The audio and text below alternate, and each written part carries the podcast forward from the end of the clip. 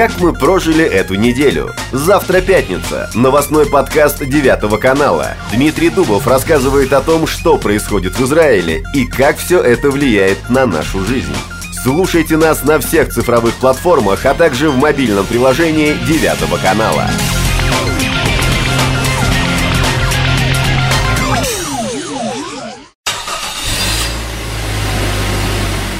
Десятки тонн грузов, от автомобилей до стройматериалов и широкой категории товаров, подпадающих под определение оборудования для гражданских проектов в Газе. Израиль последовательно вводит послабления для жителей сектора, а контролирующая газу группировка Хамас расценивает это как результат собственного давления. Огненный террор, беспорядки у забора безопасности и постоянные угрозы начать новую войну, если требования Хамаса не будут выполнены.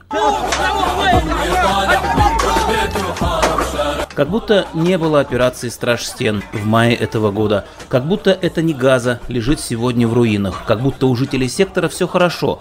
У них есть работа, вода и электричество. Ихья Синвар, лидер Хамаса в Газе, ведет себя как победитель. Или, иные скажут, как оторванный от реальности человек, возомнивший себя великим стратегом. Когда начался последний раунд противостояния с оккупантами, мы только хотели передать им послание – Этим и ограничиться. Мы были готовы к прекращению огня уже через несколько часов после начала боевых действий.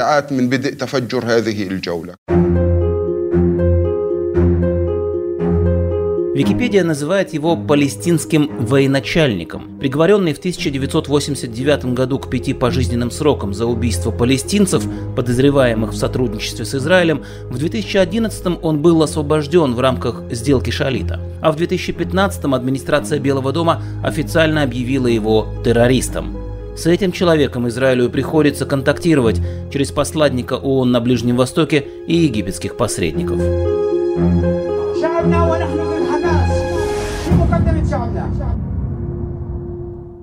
Арабист и эксперт по Ближнему Востоку доктор Дина Леснянская, приветствую. Добрый день. В последнее время мы все чаще слышим о том, что Ихи Синвар неправильно просчитывает ситуацию. Это началось с операции «Страж стен», которая, в общем, можно сказать, закончилась для Хамаса все-таки плачевно, и продолжилась провокациями в районе границы с Газой, одним из результатов которых стал выговор от Египта и временное прекращение работы КПП «Рафиах». Да, грузы в газу сегодня идут, и это можно интерпретировать скорее как инициативу Израиля, ну или как результат давления на нашу страну, нежели как результат политики самого Синуара.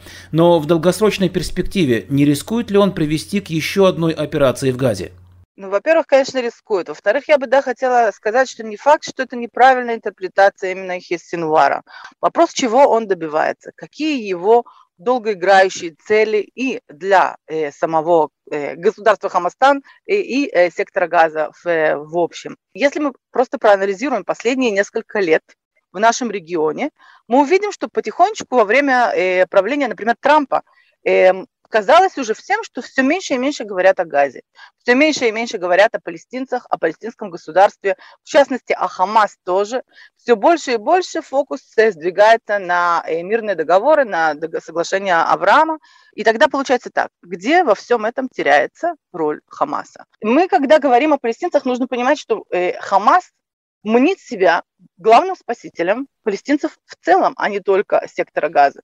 И тут как раз самое время вспомнить то, что у нас происходило в мае. Итак, начинается война. И самое страшное в этой войне как раз не та сторона, которая находится снаружи, то есть не, не обстрел ракетами, а то, что внутри Израиля начинаются беспорядки между арабами и евреями. После этого евреи начинают нападать на арабов тоже. То есть создается некое, некое ощущение гражданской войны внутри самого государства. Хамас понимает, что на этом коньке можно выиграть намного больше очков, чем просто, скажем, простым языком, пулять ракетами по государству. И Хамас берет на себя полную ответственность за то, и, и делает это с огромным удовольствием, за то, что, за то, что творится в Восточном Иерусалиме. На э, э, Храмовой горе поднимаются флаги уже не просто палестинские, а флаги Хамаса. И Хесинвар, если уж мы говорим о целях, сумел в рамках Э, последней операции, показать себя не только как лидером Хамаса, но и в какой-то мере показать, что он способен повлиять и на то, что называется арабаль-дахель, то есть на арабов внутри зеленой черты. גם בעוד מספר חודשים если в течение нескольких месяцев палестинцы не выполнят свои обязательства по дорожной карте, Израиль по своей инициативе начнет процесс одностороннего размежевания с палестинцами. Сегодня, в сентябре 2021 мы уже с трудом вспоминаем о лете 2005 -го. 18 августа я вел репортажи у синагоги поселения Кфар-Даром. В здании забаррикадировались люди, а на обнесенной колючей проволокой крыше поселенцы растянули огромный плакат с надписью «Кфар-Даром не падет дважды», намекая на участь защитников древней Массады.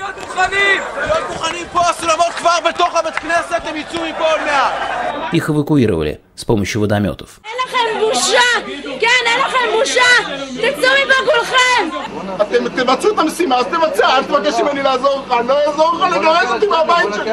אנחנו לא האויב שלכם! אנחנו נלחמנו איתכם כתף אל שכם! אתם לא האויב שלנו! Нельзя сказать, что именно тогда, с размежевания и эвакуации еврейских поселений в секторе, все и началось. Проблема газа появилась намного раньше, но именно те события стали точкой отсчета для Хамаса как ультимативного правителя этой территории, зажатой между Израилем и Средиземным морем. После молниеносной и шоковой для Израиля эвакуации собственных граждан, Хамас оперативно занял в Газе все лидирующие позиции, казнил конкурентов из Фатха, сбрасывая их с крыш, и установил в секторе режим единовластного правления. Именно тогда и появилось понятие «Хамастан». Газа превратилась в автономно существующую территориальную единицу со своей армией, инфраструктурой и ракетными арсеналами – Обещанное Ариэлем Шароном решение, которое гарантирует будущее Израиля и его безопасность, обернулось сотнями человеческих трагедий и оставило глубокую травму в общественном сознании. Размежевание в августе 2005 года было ошибкой Шарона? Это вопрос, конечно, такой, на него, на него каждый ответит иначе. Мне довелось разговаривать с людьми, которые э, были, стояли за этим решением и поддерживали его очень. Большинство из них продолжают поддерживать это решение. Некоторые говорят, что действительно это решение было тяжелым и неправильным, и, может быть, даже в какой-то мере преждевременным. На мой личный взгляд, это была ошибка. Мне было понятно это и в 2005 году, несмотря на то, что э, консенсус более-менее в средствах массовой информации сильно поддерживал именно от размежевания. Было понятно, что будут ракеты, э, будут обстрелы, что Хамас усилится, что никто не будет заниматься сельскохозяйственной деятельностью на этих землях, которые освобод... были освобождены, которые были просто э, отданы. Эм, ошибка, она, она, она даже не тактическая, ошибка стратегическая. Вопрос, что можно было бы сделать иначе. И тут действительно это серьезный вопрос, непонятно, потому что Газа, она была как черная дыра, в свое время как Ливан, да, тоже. Газа затягивала в себя огромное количество ресурсов, огромное количество солдат, жизней и так далее. То есть тут очень серьезный и очень тяжелый вопрос, который возвращает нас вообще даже не в 2005 год, а в 1967 год. То, что мы видим сейчас, конечно, говорит о том, что это решение оно повлияло на, на все наши судьбы, это так и есть. Вопрос, что было бы, если бы не отдали газу. Могу вам рассказать о том, что есть планы различного толка внутри э, различных, э, скажем так, ответвлений сил безопасности в Израиле, которые думают о том, э, что, может быть, нужно заново завоевывать газу. Но это, конечно, не, не озвучивается сейчас на серьезном, э, скажем так, не, не в открытую и не, и не в СМИ.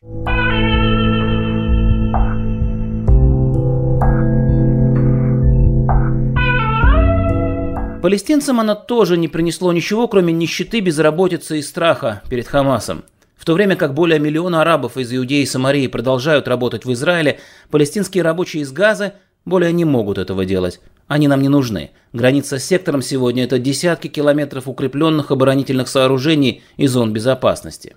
Более того, эти люди не нужны палестинским властям в Рамалле, несмотря на то, что там, разумеется, говорят об обратном. Нехватка электроэнергии, например, является следствием отказа Абумазана платить за поставки топлива. В секторе наблюдается серьезная нехватка лекарств, питьевой воды, система канализации пришла в разрушение. Когда Израиль уходил из Газы, палестинцы обещали превратить ее во второй Сингапур. Сегодня эта земля стала одной большой зоной бедствия, а ее жителям остается только рыть подземные туннели. Единственный из всех возможных оставшихся способов хоть что-то заработать на питу с хумусом. Это можно назвать их внутренним делом и их проблемой. если бы не тот факт, что экономическая фрустрация в Газе всегда находит выход в виде ракетных обстрелов в сторону Израиля. В лучшем для нас случае – огненных шаров. А в представлениях мирового сообщества Израиль все так же несет ответственность за газу, и все ее проблемы записываются на счет оккупации, хотя уже 16 лет в анклаве нет израильского присутствия. На самом деле это серьезная дилемма. С одной стороны, Хамас это террористы, а с террористами переговоров не ведут, но в Газе нет другой силы, а потому контактировать с ней, пусть и через посредников, все-таки приходится. То есть, по сути, Израиль признает, что иного пути, кроме контактов с Хамасом, в перерывах между войнами у нас нет. Вопрос э, следующий. Признаем ли мы существование Хамас как вечной силы в Газе или нет? Потому что если да, то действительно нужно продолжать общаться с Хамас, разговаривать с ними, причем желательно это делать уже напрямую, если уж мы идем по этому пути. То есть тут желательно, да, прийти к какой-то однозначной формуле. А если мы понимаем, что э, Хамас не является вечной силой в Газе, если мы, да, принимаем решение как государство о том, что нужно Хамас искоренять, желательно хирургическим путем, как это пытаются делать каждый раз, да, то тогда будут принимать уже другие решения, и действительно нужно вести себя иначе. Проблема у Израиля в том, главная проблема в том, что Израилю приходится решать все по мере поступления самих этих проблем. То есть нюанс в том, что у нас нету э, одной достаточно понятной стратегии, и нам приходится прыгать между разными стратегиями э, из- из-за того, что обстоятельства меняются так стремительно. Доктор Дина Леснянская, спасибо. Спасибо вам. Хотим мы того или нет, но Израиль и в будущем останется связанным с Газой. Назовите это проклятием размежевания, но такова реальность.